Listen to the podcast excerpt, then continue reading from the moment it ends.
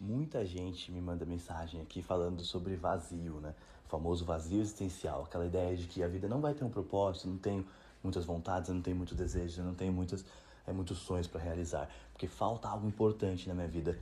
Mas será que falta mesmo? O que será que a gente está buscando que é tão importante que faz com que a gente esqueça da própria busca,